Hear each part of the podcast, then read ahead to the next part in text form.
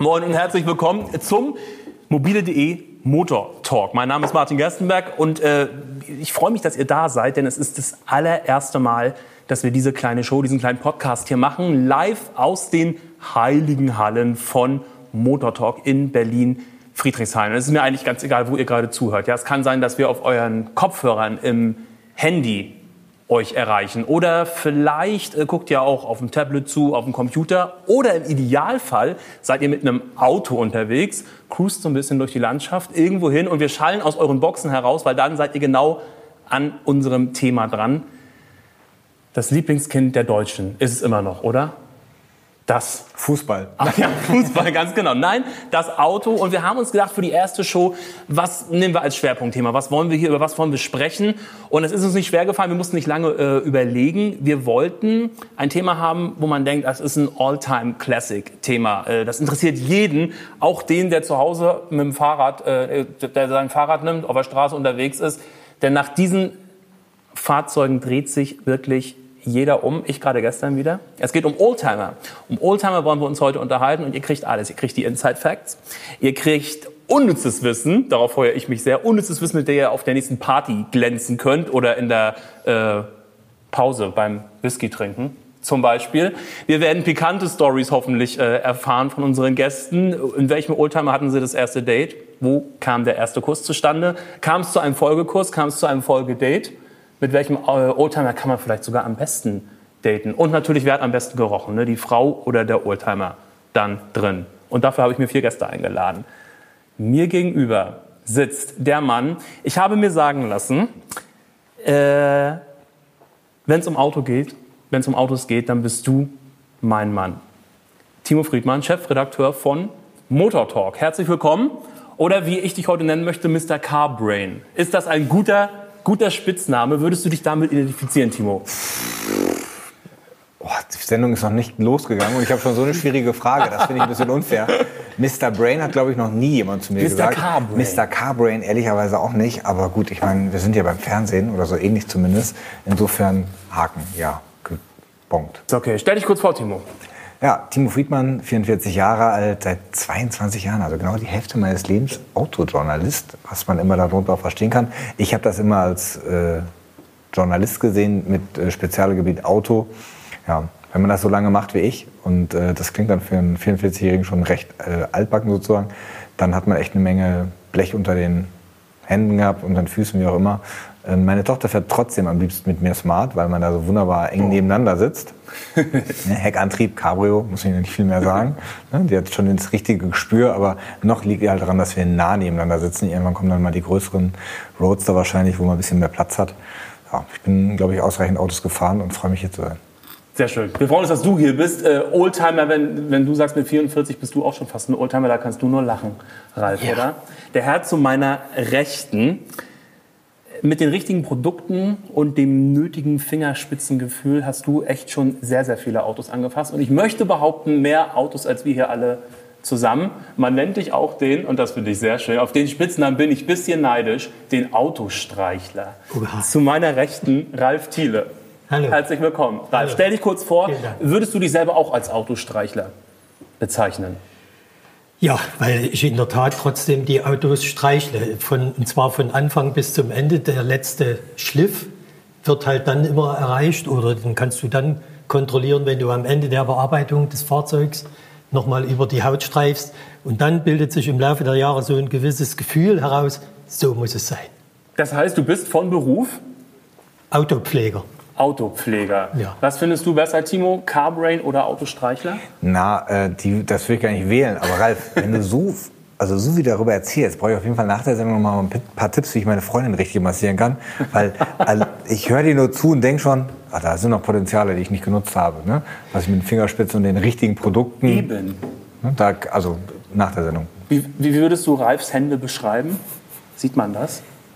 Können die gute Streichlerhände? Ja, ich denke schon. Also die sind schon so wie Hände, die viel schon gearbeitet haben, auf jeden Fall. Ich habe da eine lustige Geschichte. Auf einer Veranstaltung hat ein Kunde meine Frau mal gefragt, haben Sie denn auch ab und zu mal was von den goldenen Händen? Ja. Sie hat aber immer nur den Kopf geschüttelt. Ach Mann. Aber nichtsdestotrotz kriegt sie das trotzdem ab. Kriegst du manchmal. Sie nennt dich aber nicht Natürlich. selber auch äh, Nein. Ralf der Streichler. Nein. Nein. Okay. Gegenüber von mir ein Mann, der die PS im argentinischen Blut hat. Mhm. Geboren in Buenos Aires. Ist das richtig? Ja, genau. Eigentlich schon durch ganz Asien auch gereist. Ja, durch genau. Japan, Korea, China. Du bist Illustrator und Motion Graphic, Graphic Designer. Zurzeit zwischen Madrid und Berlin im Pendelmodus hin und her. Ich bin auf diesen Namen. Zuerst war ich auf Ralfs Namen, äh, äh, auf den Autostreichler neidisch. Jetzt bin ich schon wieder auf so einen Namen neidisch. Pablo Ientele. Ja, genau. Also Gentile, Pablo ist, äh, ist lustig, weil Pablo ist ja spanischer Name und Gentile ist ein italienischer Nachname. Mein Vater ist Italiener und meine Mutter Argentinierin und das typische Liebesgeschichte, ne? so ein Italiener, Charmeur. Und dann meine Mutter verliebt sich und, und wir dann irgendwann nach 20 Jahren äh, sind wir dann irgendwann nach Deutschland gekommen. So war meine Reiselust und mein Interesse, zu, die, Welt zu, äh, die Welt zu entdecken, sehr groß. Und wir kamen von Buenos Aires direkt nach Sindelfingen. Und Sindelfingen ist ja, Eigentlich fast das gleiche wie Buenos Aires. ja, genau, genauso groß, nein, aber eine sehr wichtige Autostadt. Und das war für mich ein sehr überraschender Moment, weil aus Argentinien kann man so sagen, alle Autos sind Oldtimer, weil Leute fahren einfach nur alte Autos. Nicht, weil die Oldtimer schön sind, sondern weil die alt sind. Und hier war alles komplett neu. Ne? Und der Oldtimer-Begriff war ein sehr gepflegtes altes Auto. So, für mich war das so wie, äh, sind das Oldtimer? Ja, dann bei uns sind das Dinosaurier dann sozusagen, ja. Aber das war ein sehr interessanter Schock und, und, und interessanter Moment für mich. Sehr schön. Das heißt, der Begriff Oldtimer hat sich bei, äh, für dich in Deutschland ganz neu definiert. Ganz genau, ganz genau, ganz neu. Es war wie, ja, wie kann ich das erklären? Es ist wie ein alter Film, äh, der Charles Chaplin und dann so, ja, aber Charles Chaplin ist schwarz-weiß, ja. Und, äh, und dann aber plötzlich waren aber sehr schöne Autos, die nicht kaputt waren, sondern ganz schön gepflegt waren. Und das war für mich, äh, ja, interessant. Timo, haben wir äh, für das erste Thema für Oldtimer, ist das ein Thema, das, das begeistert jeden, oder? Wie sieht das aus beim Motortalk? Merkt ihr das in den Foren, dass sich darüber Leute am meisten unterhalten? Ja, ehrlicherweise muss man sagen, äh, für Oldtimer gibt es außerhalb von Motortalk noch mehr Foren. Also äh, auch bei uns, aber insgesamt. Ich glaube, ähm, Oldtimer ist so ein schöner irrationaler Begriff, ähm, der viele Leute verbindet, obwohl das ja irgendwie auch hinten kommt ja auch CO2 raus, glaube ich, ne? Äh, Ich äh, denke man- mal manche, schon. werden sogar, manche werden sogar von Diesel angetrieben, darf man heute gar nicht mehr sagen. Ne? Ähm, ist aber so. Und gerade wenn du so überlegst, diese ganzen coolen äh, alten Mercedes-Wannen, die durch Berlin fahren als Wohnmobile oder so, die haben Diesel, da äh, musst du auf jeden Fall ein bisschen tiefer durchatmen danach, wenn Ja. du da wieder ausgestiegen bist. Naja, Oldtimer ein schon ganz gut, glaube ich. Das ist, funktioniert. Wie sieht das aus? Ab wann ist eigentlich, ab wann ist ein Oldtimer eigentlich ein Oldtimer? Wenn er 35 Jahre alt ist. 35 Jahre, das ist die, Gesetzlich vorgegebenes Alter. Okay. Um so ein Kennzeichen, das sogenannte H-Kennzeichen Aber kriegst du das nicht schon ab 30 oder muss das ab 30 eine besondere, äh, besondere ähm, Eignung haben als Auto? Nee, also TÜV-Vorschrift ist sowieso gegeben in Deutschland. Ja. Das muss er auf jeden Fall haben und überstehen. Aber meines Wissens ist 35 Jahre, aber das ist immer in Übersetzung, äh, in Überarbeitung. Ich habe eine lustige Oldtimer-Geschichte, ohne dass das ein Auto ein Oldtimer war. Ne? Kann auch wahrscheinlich außer mir keiner erzählen. Ist eigentlich ganz, äh, ganz kurz und kurzweilig. Ähm, ich habe irgendwann mal angefangen mit diesem Job vor eben 22 Jahren und äh, wie das so bei Leuten ist, die einen Job neu anfangen, ist das Geld eher knapp und man braucht aber trotzdem eine Karre. Und bei mir war die Karre eine zehn Jahre alte Ente. Ne? Mein erstes Auto, Déjà vu. Ganz äh, lustig. Die war überall verbeult, ne? sah also echt auch nicht mehr gut aus, weiß, aber technisch in einem ganz ordentlichen Zustand. Nun fuhr ich den ja, das war damals in Bayern und bin dann über die Landstraße zur Arbeit gefahren und irgendwann an einem sonnigen Tag bremste der 7er BMW von mir etwas zu doll und ich rutschte ihm hinten drauf. ABS gab's noch nicht. Das mit der Ente. Und meine Ente war 15 Zentimeter kürzer Geht ja eigentlich fast gar nicht mehr. fuhr noch, aber nicht sehr gut bis nach Hause. Und dann habe ich die halt in München da in meiner Straße auf dem Parkplatz abgestellt und stehen lassen. Ich wusste noch nicht genau, was ich machen sollte. Ich hatte kein Geld, die zu reparieren. An dem Siebener war nichts dran. Dann ging das so hin und her. Und irgendwann hat die Stadt München, wir kennen sie alle und schätzen sie für ihre Ordnung, das Auto abschleppen lassen. Und ich sollte 350 Mark Abschleppgebühr bezahlen. Das hätte ich auch gleich in die Reparatur stecken können, ehrlicherweise. Und äh, dann bin ich zu einer Anwältin und gesagt, das geht doch nicht hier. Guck mal, mein Auto haben die abgeschleppt, stand auf dem öffentlichen Parkplatz, ich habe Steuern bezahlt. Hm, Der Wut des 23-jährigen Bürgers damals. Und dann haben wir tatsächlich vor Gericht die Abschleppkosten abwenden können, weil wir gesagt haben, es ist ja ein Oldtimer, wird nicht mehr gebaut, wurde damals nicht mehr gebaut. Das Auto war selber erst zehn Jahre alt, aber weil es ja eben nicht mehr gebaut wurde, haben wir gesagt, also hier Rarität und kann man nicht einfach verschrotten, wie jetzt einen schno- schnöden Golf oder so. Und sind damit durchgekommen. Hm? Als Oldtimer mit nur zehn Jahren auf der Dings. Hat mich nicht gerettet, die Ente war dann trotzdem weg, das war schade. also aus dem Schrott haben wir sie nicht mehr zurückbekommen. Das war schade, heute werden ja ganz gut gehandelt. Ne? Ich glaube, du kriegst eine gute Ente heute für 15.000, 20.000 Euro. Das ist das Vierfache, glaube ich, ach Quatsch, das Achtfache von dem, was die mal gekostet haben. Die Ente ist weltweit das Auto mit der höchsten Wertsteigerungsrate gegenüber dem Neuwagenpreis. Siehst du? Ihr erzählt schon so herrlich. Wir kommen zur ersten äh, Rubrik unserer schönen kleinen Show. Nennt sich Petrol Stories. Und da wollen wir mal ein bisschen in die Tiefe gehen. Ja, da wollen wir in die äh, Tiefe eurer Erfahrungen mit Oldtimern gehen. Kurze Frage noch mal ganz kurz zurück. Wann, ab wann würdest du äh, einen Oldtimer äh, als Oldtimer bezeichnen? Ab wie vielen Jahren in Buenos Aires? Ah, genau. 40 Jahre? Nee, genau, Was ist das- das Durchschnittsalter eines Autos äh, auf den argentinischen Straßen? Ja, wir hatten, wir hatten ein interessantes Gespräch äh, vorher, dass äh, eigentlich bei uns gibt es diesen Begriff Oldtimer gar nicht. Ähm, aber es gibt eine sehr interessante Geschichte zwischen diese alte, erst fabrizierte in Argentinien Autos, so zum Beispiel der Ford Falcon oder die Chevrolet.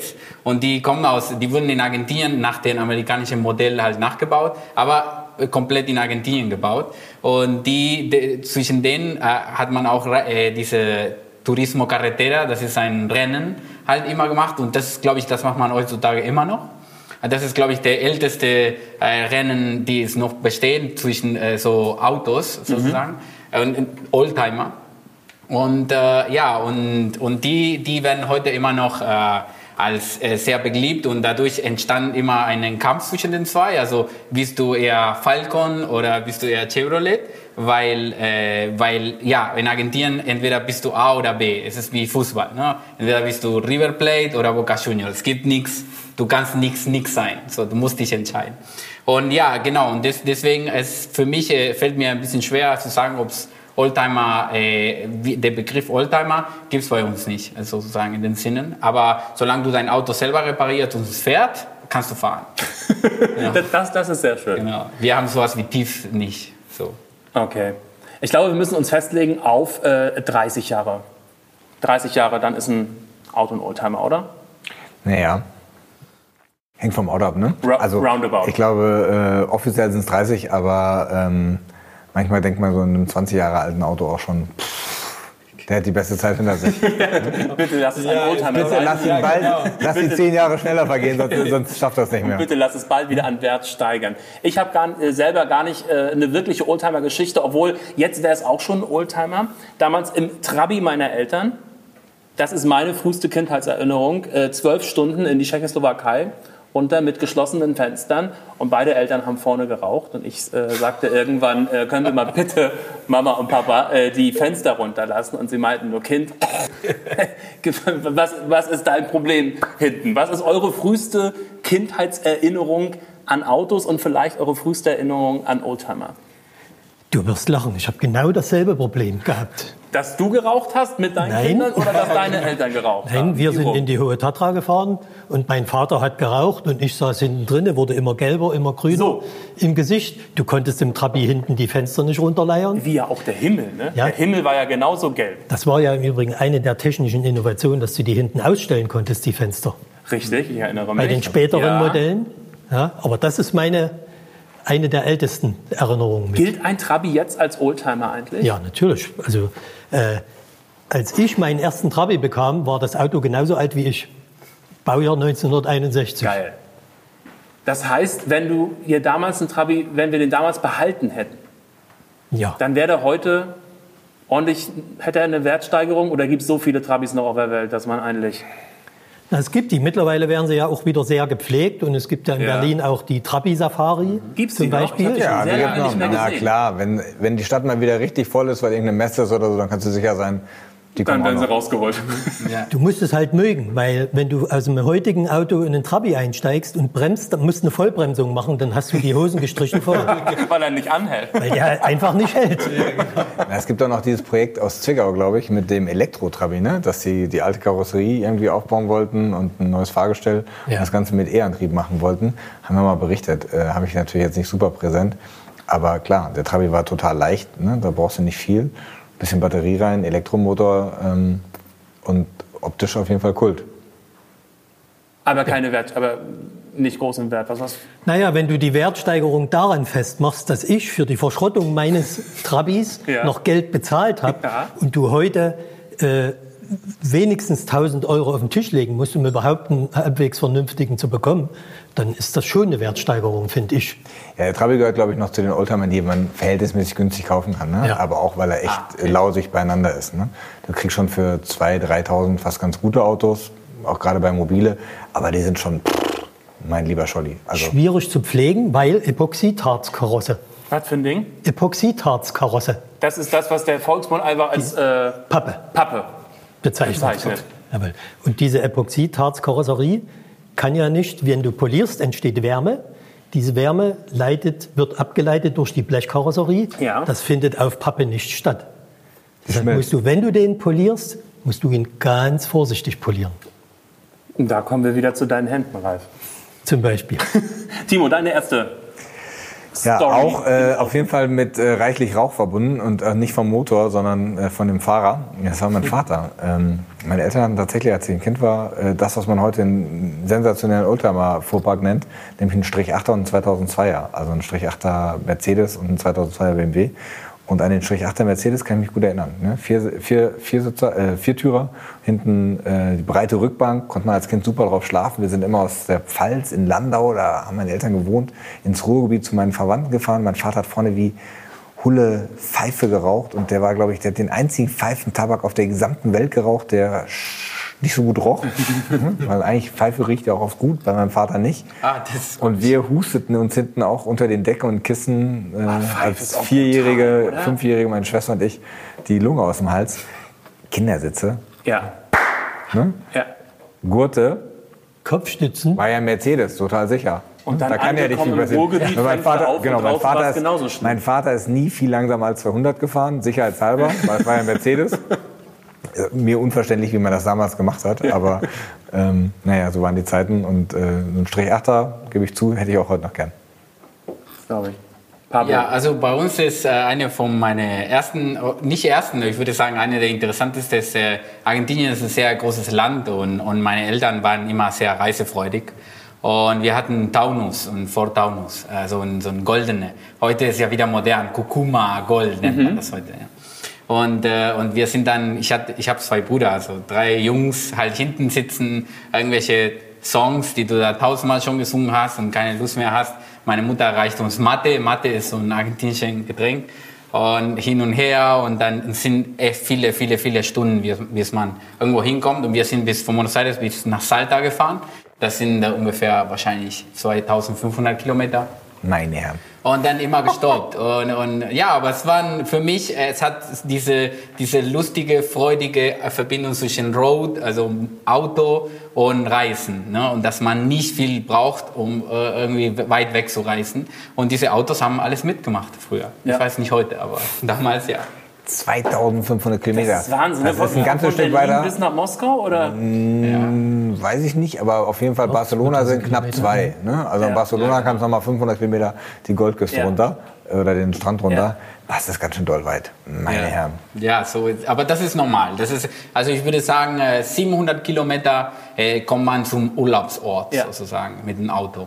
Und dann, das war eine sehr, sehr lange Reise. Wir sind in viele Orte gestoppt und, und das war aber für mich, ich erinnere mich immer noch, wie, wie, wie, wie abgefahren das war, irgendwo anzukommen, aber auch wie nervig deine Brüder sein können.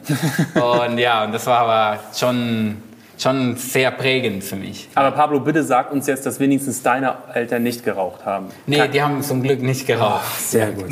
Und die Fenster haben alle vier funktioniert. Das ist auch gut, ja. Herrlich. Aber sag mal, wer von euch macht denn Roadtrips? Also ich meine, das ist, was Pablo erzählt, ist voll mein Leben. Ne? Im Auto rollen. Ab wann ist Nee, ein Roadtrip rollen. ein Roadtrip? Ich finde, wenn man mindestens drei Tage am Stück fahren muss Okay. Ah, okay. für die Strecke. Also für mich war schon Roadtrip von Berlin nach München zu fahren und dann wieder zur Ostsee hoch. Mit dem Fahrrad Moment. oder wie? Nein. Mit dem Mann. Auto, das machst du an einem, an einem Tag. Entschuldigung. Weißt du, das will man hier mal seine Roadtrip-Stories zum Besten bringen. Was ist, ab, wann ist dein Roadtrip ein Roadtrip? Roadtrip. Ich habe ja gesagt, ey, drei Tage schon gut. Ne? Ja, genau, wenn man mindestens zwei oder drei Länder überquert. Genau. In Muss man im Europa. Auto schlafen? Nee. Nein, nein. Das man kann auch im Hotel schlafen, finde ich. Das, oder im Zelt oder davor. Oder, da gibt es ja viele Möglichkeiten. Das finde ich hängt vom Das Auto ab. machst du an einem Tag, ich muss noch mal auf meinen zurückkommen. Berlin, München und dann wieder zur Ostseeküste? Ja, ich bin mal an einem Tag nach Barcelona gefahren. Das ist nicht so sein. Ja, dramatisch. genau. Ja, Madrid auch. Aber ähm, apropos Roadtrip, da bin ich wahrscheinlich der, der den, einen der längsten hinter sich hat, obwohl Pablo echt gut vorgelegt hat mit zweieinhalb. Ne? Aber ich bin mal mit dem Auto von Hamburg nach äh, Jerusalem gefahren. Oh, Ah, das ist gut. Das ist Das gut. waren 5.500 Kilometer. Das, Äh, hin und zurück. nee, zurück ging nicht. Du kannst nur hinfahren, weil äh, Ah. damals konnte man noch durch Syrien fahren. Aha, okay. Aber heute, also kann man weder durch Syrien fahren, damals konnte man auch nicht wieder zurückfahren, wenn man Genau. in Israel war. Das ging nicht. Wir haben die Karre dann in Israel aufs Schiff gestellt, einen Container, was war es für ein Auto? Touareg. VW Touareg. Wir haben nicht im Auto geschlafen, sondern immer irgendwo rechts oder links. Aber ähm, das Navi ging nur bis Ungarn. Und danach war dann, wir haben sicherheitshalber mal keine Karten eingesteckt, weil wir wussten ja Richtung Südosten. So schwierig kann das nicht sein. Ging auch. Also man kommt an. Sehr geil. Wenn ihr heute einen Roadtrip machen würdet, mit welchem Oldtimer äh, würdet ihr fahren wollen? Oh, das ist eine gute Frage.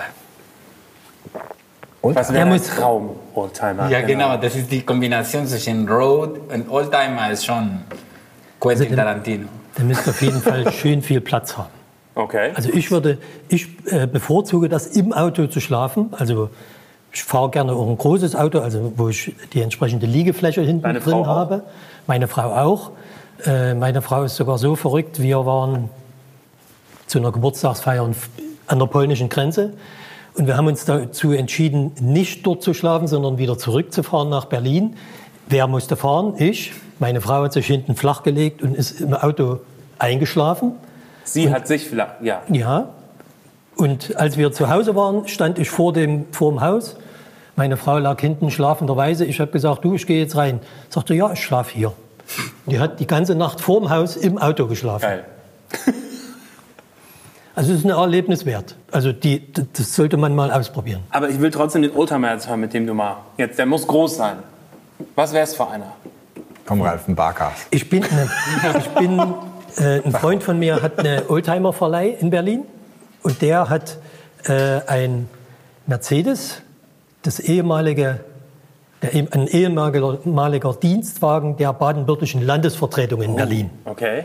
Und das ist ein einfach ein verlängerter äh, Strich 8er gewesen und der hatte so viel Platz, dass du auch hinten schlafen konntest. Also mit dem würde ich das ohne Frage machen.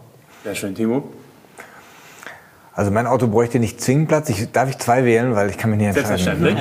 Also einen, einen alten Porsche finde ich einfach boah, so vom Sound, vom Sitzen. Ist auch geil, wenn man damit vom Hotel dann vorfährt. Ne? Da Ja, kann auch vor der Jugendherberge sein, Oder vom. Zeltplatz, aber ist auf jeden Fall geil. Ne? Ich würde also einen alten 911er, muss gar nicht schnell sein, wäre mir völlig Wumpe. Ähm, ich habe vorhin gesagt, im Spaß Barkas, das war ein bisschen klein zum Schlafen, geht so, ne? aber so einen ordentlichen T3 mit ein Ist der so bisschen. klein, Barkas? Nee, das geht schon, aber es ist nicht, also dann nimm lieber Komfortabel einen ist es nicht. T3 Westfalia, ne? da kannst du, Ja. sitzt du cool drin, kannst du gut mitfahren, sind tolle Autos, muss nur aufpassen, dass er nicht weggeklaut wird, ansonsten alles tipptopp. Sehr schön, Pablo. Ja, also ich, ich würde ja, glaube ich, mit dem Motorrad. Zählt Motorrad auch als Oldtimer? Ja? Ja, ja, Gute natürlich. Frage. Ja. Ja. Natürlich. Also ich, mein Traum ist, äh, Philippinen hat 7000 Inseln, ja. Und mein Traum ist, so ein Motorrad zu nehmen und einfach von Manila, also Hauptstadt, und dann durch die ganze Insel fahren mit dem Motorrad und dann immer in Restaurants halten und den Owner fragen, ey, kann ich hier schlafen, essen? Und ich mal dir ein Bild in dein Restaurant. So, ich kann die Wände malen und so. Und ja, das ist, irgendwann mache ich's. Ja. Denn der Pablo, der malt so geile Cartoons auch. Ne? Du könntest uns ein komplettes Oldtimer-Comic jetzt eigentlich hier hinmalen. ja, zum Beispiel. Da sind wir eigentlich auch schon äh, bei deinem Fable. Äh, du interessierst dich natürlich von beruflicher Seite aus schon mit Formen, mit Ästhetik. Was muss für dich ein Auto, was muss für dich ein Oldtimer, wie muss der aussehen, wie muss die Form sein? Er kantig oder stehst du da eher auf Rundungen? Ähm, ich denke, das ist äh, also so, zum Beispiel, wenn ich, wenn ich mir Bilder anschaue, so, so gekurvte, also diese schöne kurvige, Ja. äh, finde ich sehr interessant. Aber auch dieses polierte, also dieses äh, so ein bisschen ähm, zwischen äh, Grau und, ähm, und Metall, ne? Und in dieses Chrom, Chrom ist es? Ja, genau. So, das ist für mich, äh, das sind so für mich diese Merkmale, wo ich denke, okay, das ist ein schönes Auto für mich. Sehr schön. Ralf, wie muss ich einen Oldtimer pflegen? Was ist das beste Mittel? Gibt es irgendwie so ein Hausmittel? Kann ich da auch so eine Flasche Olivenöl mal rübergießen oder so? Liebe. Liebe. Mit viel Liebe, mit Ölen, ganz richtig. Ja? Wirklich, Äh, auch wirklich mit Olivenöl? Na, nicht unbedingt Speiseöl, Okay, sondern? aber äh, es gibt zum Beispiel Zedernöle, die hochwirksam in ihrer Pflege sind. Die haben auch die Fähigkeiten, in tiefere Lackschichten einzudringen und die Lackpartikel anquellen zu lassen, wodurch eine geschlossene Lackoberfläche entsteht. Der Lack bekommt schon in der Lackreinigung wieder einen Glanz, den du normalerweise erst bei der Konservierung mit dem Wachs erzielst. Der wird bei diesen Ölen schon bei der Lackreinigung erzielt. Ralf, ich habe noch mal eine Frage. Ähm, gilt das, ich frage für einen Freund, ne? gilt das auch für Menschen? Also wenn ich mir das Zedernöl ins Gesicht, also dem Frag Freund ins Gesicht, Freund. ins Gesicht äh, creme, dann wird dann auch quasi die Lackschicht noch mal Du wirst lachen, ich habe einen Freund in unserer Organisation, der duscht mit unserem Autoshampoo. Okay. Weil das einfach äh, Kokosnussöl in, hat. und quillt der auch Hier ist auf? einfach nur teurer Na, Verkauf. der hat eine Glatze und der sch- schmiert sich da. Damit die Glatze so richtig glänzt. Also Ja, ja, das ist wunderbar. Und der hat auch mit der Haut ein bisschen Probleme, Neurodermitis. Und seitdem der. Aber das du machst, benutzt- ich verstehe ja schon richtig. Bei dir ist Autopflege so ein, so ein bisschen so ein Bio-Trend, den wir ja auch in Berlin an vielen Stellen haben. Zedernöl fürs, für den Lack, Kokosnuss, Shampoo für, was machen wir damit? Autowäsche. Und Olivenöl selber so ein Schluck für die Und Haut. Dass man Lanolin. auch aus dem Auto heraus glänzt. Wir kommen zu unserer nächsten äh, Rubrik und zwar den All-Time Favorites. Es gibt äh, ganz viele Listen, wenn es um Oldtimer geht. Es gibt äh, ganz viele Favoriten. Wir haben uns die 10 Best Classic Cars to Drive Daily Liste von Petrolicious als Vorbild genommen. Wir haben uns drei Autos ausgewählt. Die können wir einmal hier in die Kamera zeigen und natürlich müssen wir sie auch beschreiben, weil nicht jeder sieht uns, sondern ihr da draußen, ihr hört uns vor allem. Timo, kannst du vielleicht anfangen? Meiner ist natürlich, weil ich privat selber einen fahre, zwar ein neueres Modell, aber der in der Mitte, dieser kleine, süße, Ja, ein- rote, Ein Urmini, ne? ein Urmini. Wie der Name schon sagt, urig äh, und in der Zeit am Weg stehen geblieben. Den haben die wirklich lange gebaut. Ich glaube 40 Jahre oder so. Also immer, auf jeden Fall. Ähm, ah, ja, Was hältst du davon? auch für 5.000, 6.000 kriegst du schon ein ganz ordentliches Auto. In Berlin denke ich immer, da fällt irgendwann so ein DHL-Bote drauf mit seinem ganzen Auto. Darum, Ja, darum, ja, darum fahre ich keinen. Und ich- also ich liebäugel immer, aber da musst du irgendwo wohnen, wo keine anderen Autos sind oder keine LKWs. Ich wollte gerade sagen, du, du musst angstbefreit auf die Straße damit gehen, ne? weil du, du sitzt ja, du sitzt erstmal auf der Straße, glaube ich. Du hast das Gefühl, du, da ist nichts mehr unter dir. Sitzt echt tief. Ne? Genau. Der hat halt, ich weiß gar nicht, das sind glaube ich 13 Zöller oder auch 11er, also der hat ultra kleine Räder auf jeden Fall und äh, ich meine, das Konzept ist überragend und das Auto war übrigens als Motorsportwagen mega erfolgreich. Er hat dreimal die Rallye Monte Carlo gewonnen, weil der sich echt äh, flott bewegen ließ. Ähm, mit Rauno Alton am Steuer damals. Ähm, dem, aber ähm, naja, also auf jeden Fall Kult. Ich hätte auch gern einen, aber ich würde den in der Großstadt ungern fahren. Ja. Das ist eher was für fürs Wochenende auf dem Land, würde ich sagen. Ralf, magst du uns Ja, den Traum eine hier mal schöne, erklären? eine Ins- schöne Was Pagode. ist das, Silbern? Ja, ne? ja, Silber. ja. Ein silberner Mercedes W113. Und du hast es gerade gesagt, der sogenannte Pagode. Ja, Warum das? weil das Dach so eine typische Form hatte. Das hatte nicht auf dem hinteren Teil, wo die Heckscheibe ist, nicht so eine abfallende Form wie viele äh, Cabrios, sondern das ging so etwas einen leichten Schwung nach oben. Und das sah so wie eine Pagode aus. Was kostet so ein Ding? Oh, die sind teuer. Äh, pff, weiß ich nicht aus dem Kopf, ehrlicherweise. Ich bin schon mal ein paar gefahren und ich bin auch schon mal ein Urmini gefahren, auch relativ viel sogar. Ähm, die Pagode ist toll, ne? Das ist echt so ein Auto zum Liebhaben und zum, ja, der, der ist immer, da stehst du immer vor und denkst, oh, den möchte ich fahren. Ach nee, doch nicht, weil, oh nee, Ah, okay. regnet's? Huh, gestern hat's geregnet. Oh, das ist aber gefährlich, ne? Nee, dann lieber nicht. Also mit beiden bist du natürlich bei Ralf äh, gern gesehener Stammgast, aber die Pagode, die ist wirklich so was fürs Herz. Ist das, so ein, auf. ist das so ein Auto, was du am liebsten pflegst? Äh, Gibt es, gibt es Autos, die du oder gibt es Oldtimer, die du am liebsten pflegst, die du am liebsten streichelst? Je älter sie sind, desto besser. Wie beim Wein. Also Vorkriegs, Vorkriegsmodelle. Zu, so. Vorkriegsmodelle. Okay, ja, da kommen wir nicht so ganz ran. Ich habe mir sagen lassen, äh, bis zu 400.000 Kilometer kann so ein Ding laufen. Jo. Ja, sogar noch mehr, würde ich sagen. Also, ähm, mh. Die Frage ist ja, ist es ein 230 oder ist es ein 280? 280 ist natürlich wertvoller durch die größere Motorisierung, Ja.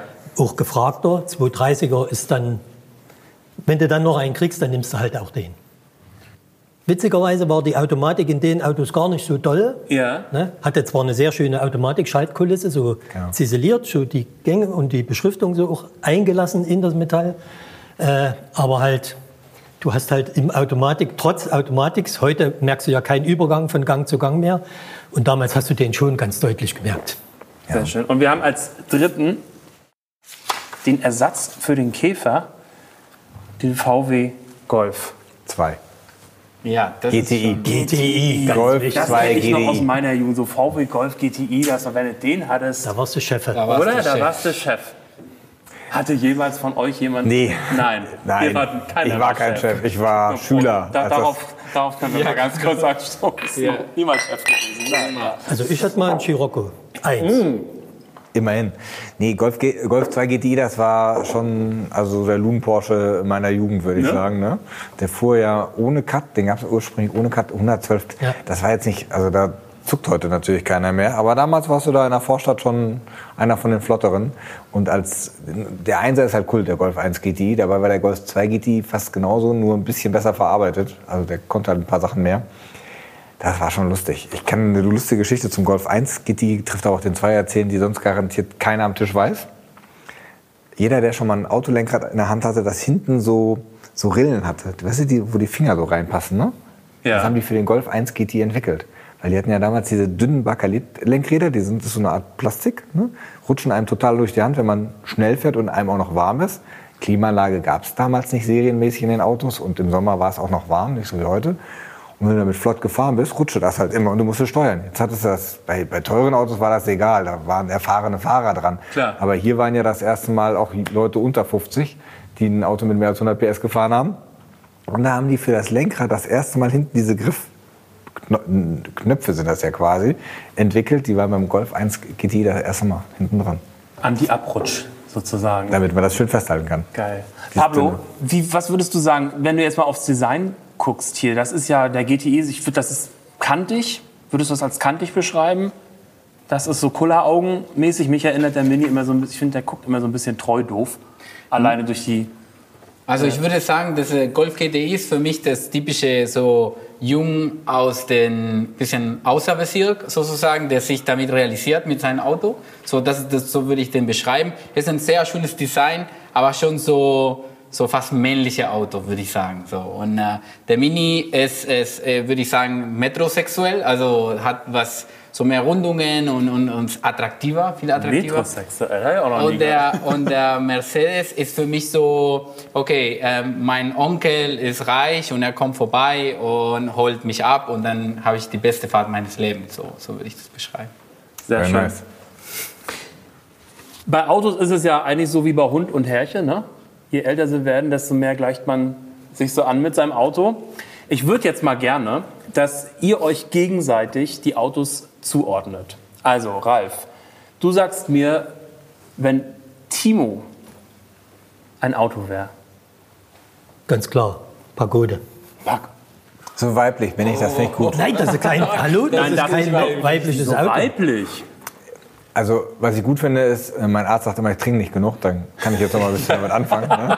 Das ist ja mit den Nieren und so. Ne? Da ist die Pagode auf jeden Fall weit vorne. Gerade als 280er, da konntest du richtig reingießen an der Tankstelle. Aber der läuft halt und der passt zu dir.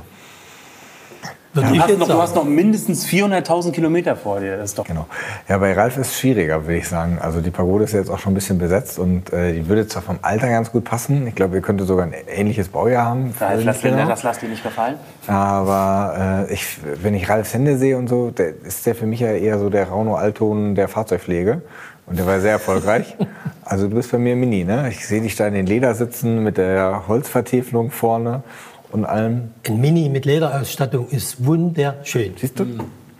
Und das, bist du, das bist du auch. Das sieht Also man. ich könnte allen, Die, die es nicht sehen und nur hören, das ist er. ich könnte allen Autos was abgewinnen.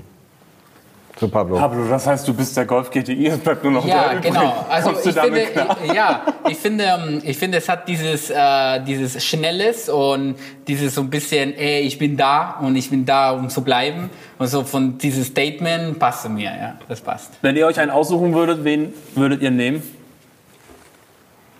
Nee, die, ich die Pagode. GTI.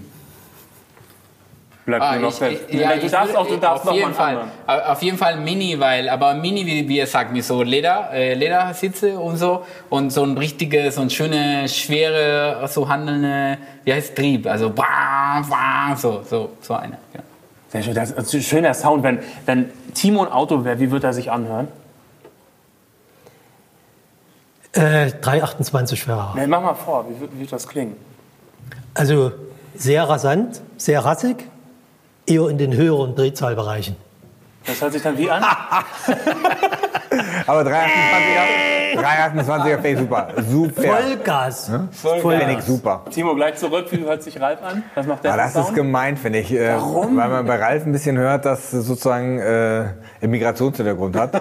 er kommt ja aus dem ehemaligen Osten oder immer noch dem Osten der Republik. Aber, Moment, da, da bin ich an deiner Seite. und, da ist er, und da ist er dann irgendwie schon irgendwo zwischen Trabant und Wartburg angesiedelt, finde ich. Ne? Von meinem Herzen her, Ralf, ne, bist du für mich ein 300 SL, Flügeltürer. Ne? Oh, oh. der klingt wie? Nativ, kernig ist ein schöner Sechszylinder, ne, da geht ordentlich was. Und, und zum Schluss noch Pablo. Was, was, wie klingt Pablo als Au- Auto? Vierzylinder Turbo. Ja, irgendwas Schnelles, irgendwas, das. Da passt schon der Mini sehr gut. Nein, Porsche 912. Oh wow. Ist das ein Vierzylinder Turbo oder ein Sechszylinder Turbo? Weiß ich gar nicht. Leistungsmäßig gar nicht so der Brüller, aber der läuft und hat einen sehr schönen sonoren Sound. Stabil, kernig. Oh, okay. Was ist das für eine Tonlage? Eben Für- was hoch? für lange Fahrten hervorragend geeignet. Eben was ganz hoch? Bei Timo war es hoch, da war es schrill. Ja, so. Ah, ja, dieses sogenannte Ah. Ja. Das hätte ich gerne. aber alle Porsche klingen so, oder? Ich Ich, hätte weiß, Ralf- wenn ein Porsche kommt, wenn du dieses Ah hörst, ne? Ich hätte so. Ralf gerne als Klingelton. Kannst, kann, kannst du den noch mal machen? Nein, du wirst lachen. Ich habe einen Kunden gehabt, der hat gesagt, von dir würde ich gerne eine Stoffpuppe machen. Und die dann vorne an den Spiegel Ja, hängen. genau so. Ist das schön. Willkommen zu unserer nächsten Rubrik Your Turn. Ihr habt uns mit Fragen bombardiert. Äh, Die Community auf Motor Talk hat äh, Fragen eingesendet. Und ich würde sagen, ich lese die erste vor, du nimmst die zweite, oder? Wir diskutieren sie? Hast du sie gar nicht? Okay, dann lese ich vor. Jonas Ich beantworte. so machen wir es. Jonas Corner. Corner oder Corner? Ja. Fragt, warum fragt jeder Nicht-Oldtimer-Fahrer nach dem Verbrauch? Und wenn man dann 17 Liter sagt, wird man komisch angeguckt. Ich verstehe die Frage nicht.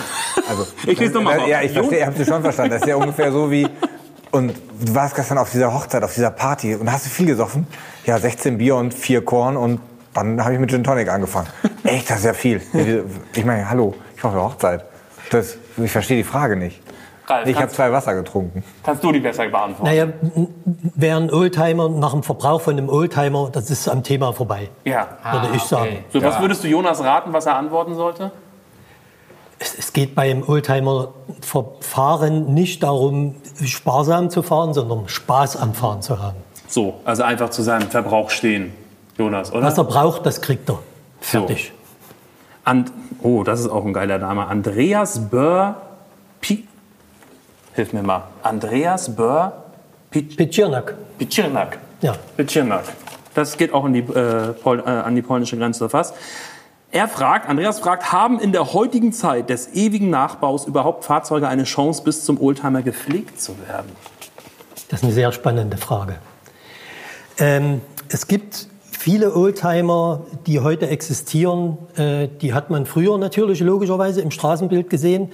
Aber die Fahrzeuge, die am meisten im Straßenbild früher zu sehen waren, siehst du heute nicht mehr. So einen normalen VW-Kombi äh, aus den 60er Jahren, der ist mit Sicherheit seltener als ein Porsche 911. Ja, mehr. Diese Autos, wenn du die siehst, da kommen dir die Tränen in die Augen. Beim Porsche natürlich auch, weil da sehr viel Emotion dahinter steckt. Aber diese Autos, das ist wie, als blätterst du in so einem Geschichtsbuch und du siehst plötzlich, das Bild kommt dreidimensional raus und steht vor dir.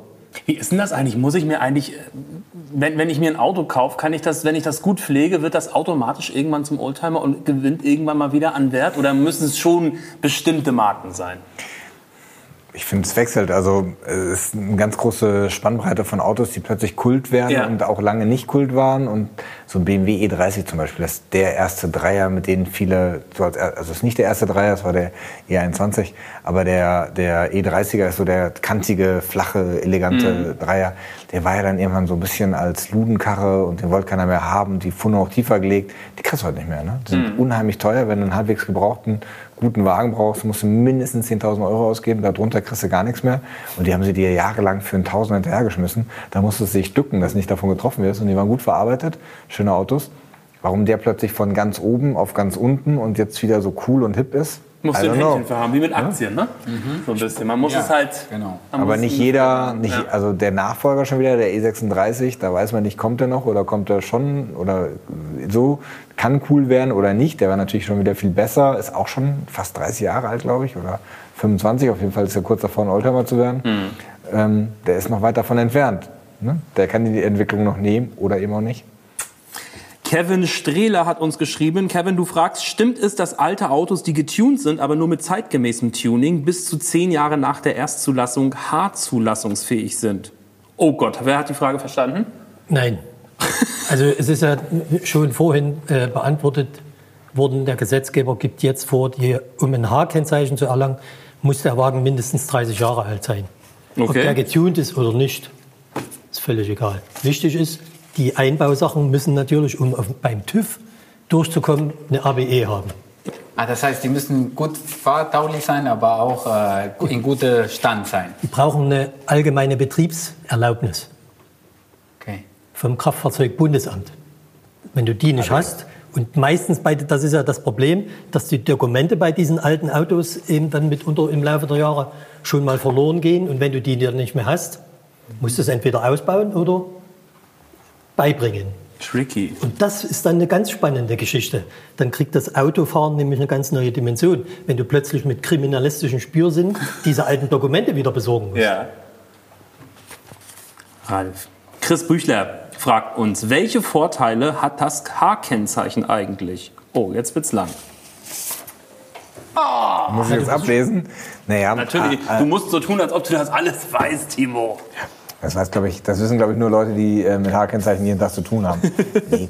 ähm, insgesamt kann man halt sagen, dass ein Oldtimer, also ein offiziell als Oldtimer anerkanntes Auto A im Wert steigt, da brauche ich gar nicht ablesen, B eine günstigere Versicherung hat, C weniger Steuern zahlen muss, D, glaube ich, von so Sachen wie Innenstadtfahrplaketten und so auch weitestgehend befreit ist von Fahrverboten Das Sachen. finde Wow, ich das ist ja unglaublich. unglaublich, oder? Du, Unglaublich. Das heißt also, du gabst mit so einem alten, mit so einer alten Dreckschleuder durch äh, die grüne Zone brettern. Ja.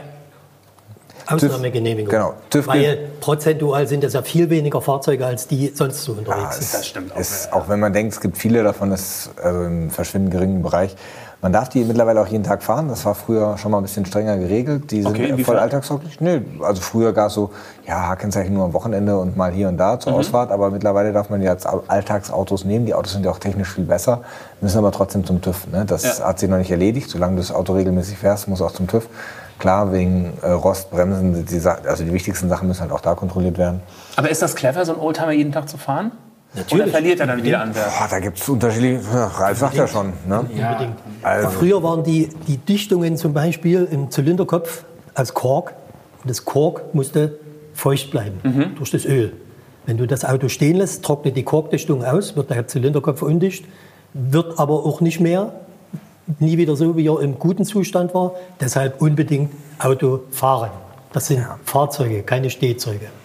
Ach, das ist Und guck mal, Sehr wenn du, schön. wenn du 30 Jahre zurückrechnest, das ist jetzt quasi 80er Jahre, ne? Mhm. da war die mechanische Qualität von vielen Autos schon ganz okay. Ne? Die halten schon, wenn die halbwegs gepflegt sind und man die Ersatzteile ab und zu mal äh, erneuert, dann ist das also anders. In den 60er Jahren waren Mercedes oder ein Porsche vielleicht von der Qualität einfach mal eine ganze Ebene drüber, über so einen VW oder einen Ford oder so. Ne? Ähm, und wenn du dir so einen alten Ascona anguckst, ah, die, da, pff, da, die musst du schon sehr gut pflegen, damit die dauerhaft äh, alltagstauglich sind. Das konnte ein W123er Mercedes schon also relativ locker wegstecken.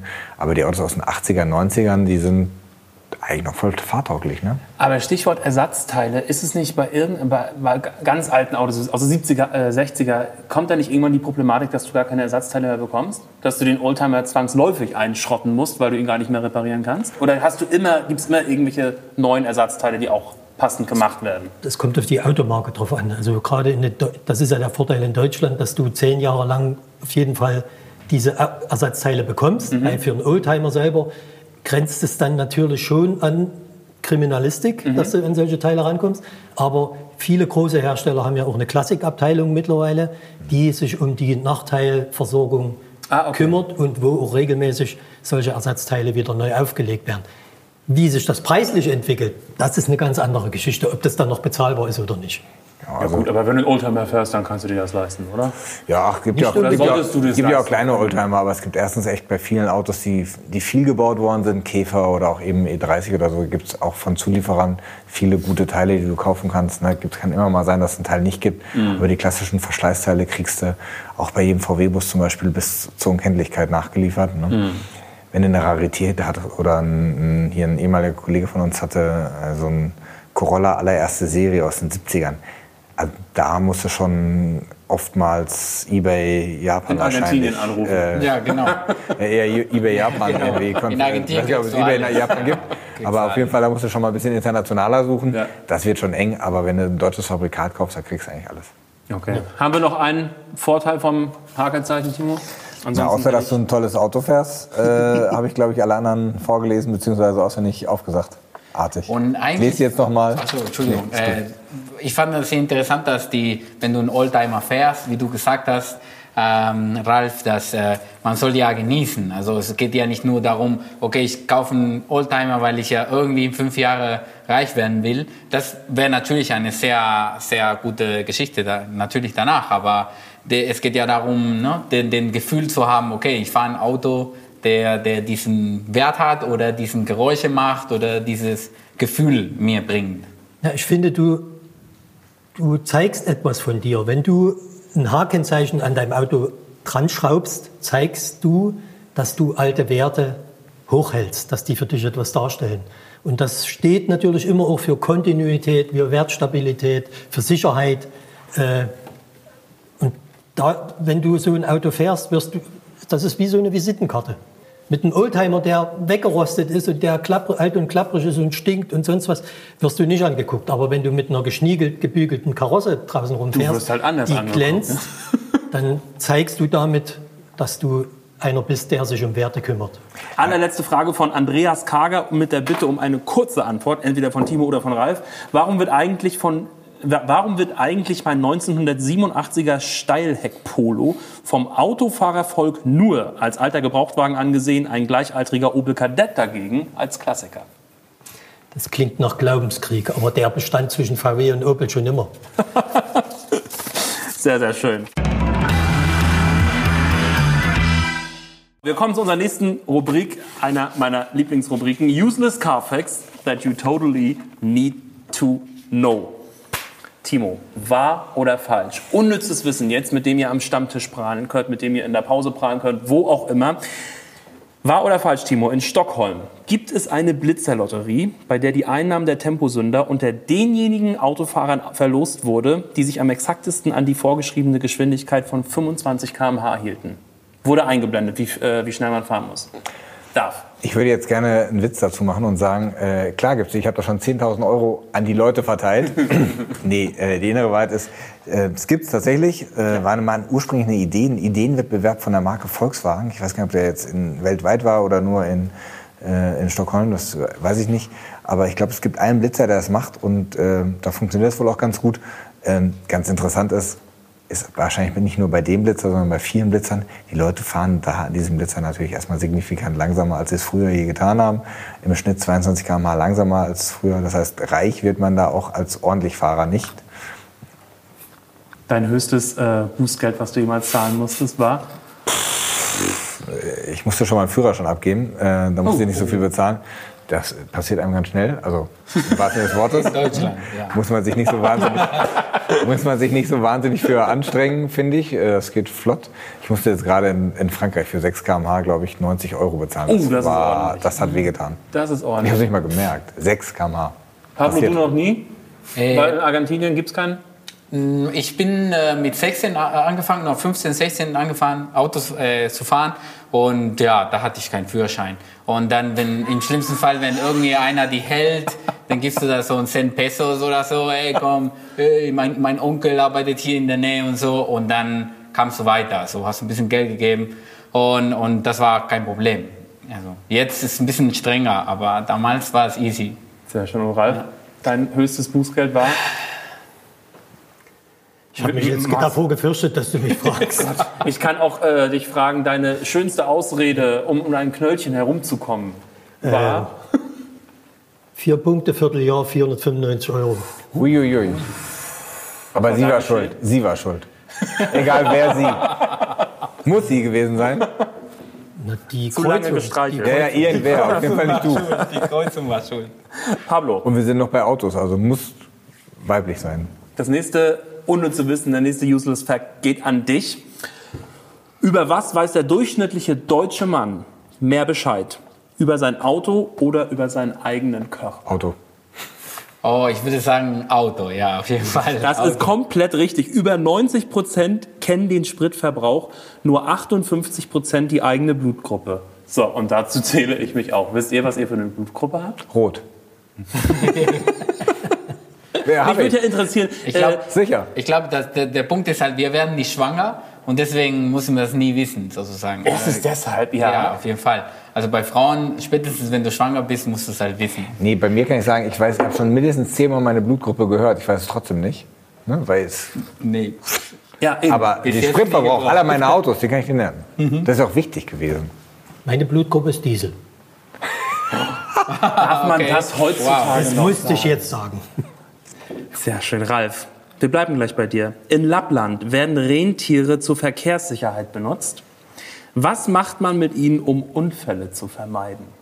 Ähm, da wird mit Leuchtfarbe das Geweih meines Wissens angemalt, weil wenn du dann auf der, dort ist ja nicht überall Straßenbeleuchtung und wenn das Tier im Busch steht und du kommst da angebrettert, dann siehst du das schon von Weitem und kannst deine Geschwindigkeit reduzieren. Auf sowas muss man erstmal, also Respekt, dass du das weißt, herzlichen Glückwunsch, äh, ist komplett richtig, aber auf sowas muss man erstmal kommen. Schreit da nicht gleich Peter, um Gottes Willen, die balzen sich jetzt nie wieder, wenn die im Dunkeln leuchten oder so? Wenn man so, darf man so einem Rentier einfach das Geweih anmalen? Ja, das verliert das ja sowieso. Ich finde die Idee Jahr. erstmal gar nicht verkehrt. Wir sollten das hier viel häufiger machen. Idee. Auch mit Wildschwein und so. Da hätten es die Jäger auch ein bisschen leichter. Ne? Das, also, Umleuchter auf dem Kopf. Unterschiedliche Farben und so und dann einen Wettbewerb machen, wer das Schönste malt oder so. Ja, da, da, da, da kommt der Ja, Grafiker gleich wieder genau, durch. genau. Oder auch der, der Comics. Ja, halt, ich ne? ich habe jetzt die ganzen Comics äh, vor dem Kopf. So ein kleines Schweinchen, so ein Wildschwein mit einer, äh, Rundumleuchte. mit einer Rundumleuchte zum Beispiel auf dem Kopf. Ja. ja, ist auch eine, finde ich, Ja. also als Idee. Sehr schön. Cool. Und das Wissen haben wir durch. Ich würde trotzdem noch gerne wissen von euch, in welchem Auto hattest du dein erstes Date? Ich muss doch jetzt mit einem typisch ostdeutschen Satz arbeiten. Wir hatten ja nicht, also wir üben Trabi. Ralf. Das, Im Trabi, wie, wie war das? Kannst du uns mehr erzählen? War, da, war, war im Auto auch dein erster Kuss? Streichelst Nee. du, oder hast du dich in, äh, zum ersten Kuss im Auto gestreichelt? Nein, Nein. unter, einem, unter einer Eberesche war das damals. Als wir aus dem Kreiskulturhaus kamen nach der Disco, Mit welchem, mit welchem Auto äh, kriegt man denn mit welchem Auto kriegt man denn äh, deiner Meinung nach die Frauen rum? Hast du jemals mit, Au äh, mit äh, Autos oder mit Oldtimern Frauen imponiert? nein, Auch nicht. das war Ralf, nie glaube nicht, mein dass du so ein Fokus. Züchtiger bist. Das war nie mein Fokus. Du musst durch andere Werte glänzen. Auch schön. Öle. Massage. Zum Beispiel haben wir ja viele heute gelernt. Also nicht viele, aber schon ein bisschen. Timo, du irgendein romantisches Erlebnis mal im Auto gehabt? Im Auto Eins, Eins. hunderte, Mehrere. aber äh, nicht meinen ersten Kuss logischerweise, weil ich mein Auto darf man fahren ab 18, Pablo schon ab 15, der war ein Frühentwickler. Äh, Heutzutage ab 16, oder? Aber gut, dann sitzt auch Mutti daneben, ne? Oder wie ist das? ich glaube ab 17, ne? Nee, ab 16 auch nicht, in Amerika. nicht? In, Okay, in nein, Deutschland ab Amerika, 17 mit Mutti daneben oder Ja. einer äh, erwachsenen Person. Mutti, guck mal Ähm, weg, ich will streicheln. Ja? Ja, genau. Ich habe tatsächlich erst mit 18 Führerschein gemacht. Ich habe aber mal ganz heftig, boah, das ist schlimm, das habe ich noch nie erzählt. Und das ist nicht mal Quatsch, ne? Ähm, mit der Mutter von einer Nachhilfeschülerin in ihrem Auto rumgeknutscht. Nochmal, mit der Mutter von was? Ich hatte eine Nachhilfeschülerin Ja. in der fünften Klasse, also die war in der fünften Klasse, ich natürlich nicht. Ich Wie war, alt ist man in der fünften? Ich war, keine Ahnung, äh, elf, zwölf. Die, Ja. also das Kind war elf oder zwölf, die Mutter war sehr jung, die hatte das äh, früh bekommen. Ich war 20, die Mutter war vielleicht 28 oder so, keine Ahnung. Für mich war es eine gestandene Frau. Ich war vielleicht auch erst 19. Und mit der war ich in, ich glaube, Alien 3 im Kino und danach haben wir in dem Auto rumgeknutscht. Sie meiner Cock. Ha- Hat sie dich Timo, avanciert mach die oder älteren hast du, Ladies hast klar. du Mit Alien 3. Mit Alien, nach Alien Die Mutter 3 auch noch. War so Möchte man nach. Alien 3 knutschen? Ja. Das ist Ich konnte nichts dafür. Ich war auf jeden Fall unschuldig. Was war es denn für ein Auto? Volvo 343. Da ist Platz drin, ne? Wir sind auf den Vordersitzen geblieben Okay. und wir haben uns auch nur, nur ge, also wir haben uns nicht nur geküsst, das stimmt nicht, aber wir haben auch nur geknutscht und äh, also ne, ich war ja auch noch sehr jung und äh, traute mich auch nicht so viel. Ähm, nee, Platz war nicht okay. Ich war auch dünner, schlanker, Ach, Timo, aber schön, dass du genau. uns diese, diese Geschichte heute zum ersten. Mal... Ja, dehnbarer. Weiß, weiß das Genau. denn deine Frau überhaupt? Oder hast du jetzt was ausgeplaudert? Ähm, ich, also, warte mal, wenn, ich habe jetzt gesagt, wie alt war ich? 17, 18, 19, so um den Dreh. Ich weiß gar nicht mehr genau, wie alt ich da war. Aber auf jeden Fall ist mehr als 25 Jahre her. Ich glaube, es war Jahrt. Sehr gut. Kennt ihr den Spitznamen vom Volvo? Na? Nicht. Irgendwas mit Honecker? Irgendwas Nee. mit Regierung? Nein? Pestalozzi Porsche. Pestalos Porsche. Der Warum? Ost, der Ostporsche. Warum sozusagen. heißt der du Pestalozzi. Porsche? Weil äh, Volvos wurden viel von Lehrern gefahren. Die Lehrer hatten zwar das Geld, sich einen Porsche zu kaufen, haben sich aber einen Volvo gekauft, weil der viel mehr für Sicherheit. DDR hatten die Lehrer... Nein, nein, nein, Nein. global. Generell. global Okay, ich wollte gerade sagen. Das war jetzt nicht, aber Pestalozzi Porsche. Pestalozzi Also Porsche. zumindest Schöne also der 343 hatte ja Heckantrieb, das passte. Und ich glaube, den gab es auch mit, keine Ahnung, unser hatte nicht viel, aber ich glaube, den gab es mit 90 PS oder so. Keine, Ahnung. also Musstest nicht schnell fahren, aber sicher. eine butterweiche Hinterachse, den konntest du halt querstellen, ohne, musst du dich nicht für anstrengen. Pablo, was ging so an der Dating-Frontline in Argentinien ab? Okay. Ja, du hast mit Ähm, 16 bist du... Ja, das, das Ding ist halt, ich hatte nicht, ich hatte kein Auto. Wenn, bin ich das Auto von meinem Vater gefahren. Ähm, aber ein Freund von mir hat ein Auto, er war ein Jahr älter als ich. Und er hatte dieses weiße Renault mit diesen Gangschaltungen, der man so, äh, das R4. sieht so, genau, wie, wie, das sieht wie, wie eine Ente aus fast. Ja, Ja, ja. R4 ist mit Revolverschaltung. Genau. Und damit sind wir überall gefahren. Und manchmal haben wir Doppeldating. Also er hatte eine Freundin und dann hatte ich meine Freundin mitgenommen und wir saßen dann hinten und dann manchmal wurde geknutscht. Und äh, das war auf jeden Fall ein sehr schönes Auto, weil es hatte dieses Oldtimer-Flair, aber es ist auch sehr langsam gefahren und, und die Mädels fanden es halt ganz toll. Ich bin noch in den 90er Jahren mit dem Auto äh, in der Woche täglich von Frankfurt am Main nach Worms gefahren, auf der Autobahn. Und weil du gerade sagst, der fuhr nicht so schnell, ne? wenn du in so einem R5 oder R4 mal hinten drinne sitzt und hinter dir kommt ein Sattelschlepper an, dann kriegst du es mit der Angst zu tun. Weil du siehst, da wird der Himmel dunkel von hinten. Ich muss auch sagen, dass ich mehr, mehr Angst auf der Autobahn in sehr langsam oder auf, wahlweise auf oder in sehr langsamen Gefährten hatte, als in schnellen. Das äh, prägt mich auch. Ja. In meiner Ente oder sonst, also mit LKW-Fahrern hinter einem, da waren wir da gut bestückt damals. Männers Ralfs Whisky ist leer, wie ich sehe. Da müssen wir jetzt gleich äh, nachfüllen. Allerletzte Frage, kurze Antwort. Die Rente ist seit langem nicht mehr sicher. Was muss ich mir jetzt für ein äh, Auto kaufen, damit ich später in Oldtimer schön investiert habe? Als Geldanlage sozusagen. Gibt es da einen Geheimtipp? Das ist eine ganz schwierige Frage, weil jeder wartet ja, dass die Blase irgendwann mal platzt. Also, dass diese stetige Wertentwicklung von den Autos irgendwann mal bricht Ja. und die Abwertung erfolgt. Wann das passieren wird, wird niemand wissen. Von daher ist es ganz schwer zu beantworten. Das ist immer eine Frage der persönlichen Präferenzen. Womit bist du, was, in welchem Auto siehst du dich selber? Nein, ich habe da eine andere, ich bin ganz entspannt. Ich denke immer, Autos sollten keine Wertanlage sein. Autos sollen Dinge sein, mit denen man Spaß hat am Leben. Ne? Die sollen Alltagsgegenstände sein. Dann haben die mal ein bisschen Mehrwert, dann machen die mal ein bisschen was. Aber ein Auto, auch ein altes, das man sich kauft, muss gefahren werden, muss gepflegt werden, muss Ersatzteile, kann man vielleicht ein paar Euro mitmachen. Manche reiche Menschen machen vielleicht auch mehr wie mit so einem Z8. Aber ich finde, Autos sollten auf der Straße sein und gefahren werden und leben. Das ist Teil unserer Kultur und das finde ich schön und das sollte so bleiben. Schönes Schlusswort. Ja. Vielen Dank, vielen Dank, Pablo.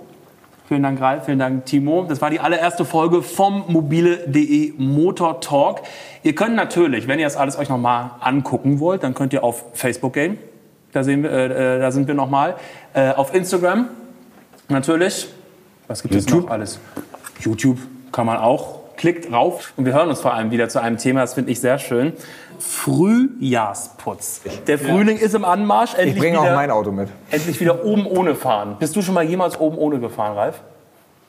Körperlich oder mit dem Auto? Beides. Beides. beides, beides, beides. Cabrio nackt, würde man sagen. Na, nackt nicht, aber oben ohne auf jeden Fall. Okay, so, so ein bisschen anteasern vielleicht so die, die Autopflegetipps für den Teaser. Schön waschen das Auto, unbedingt eine Lackpflege machen, die Gummis wieder schön machen, die Kunststoffe schön schwarz glänzend machen.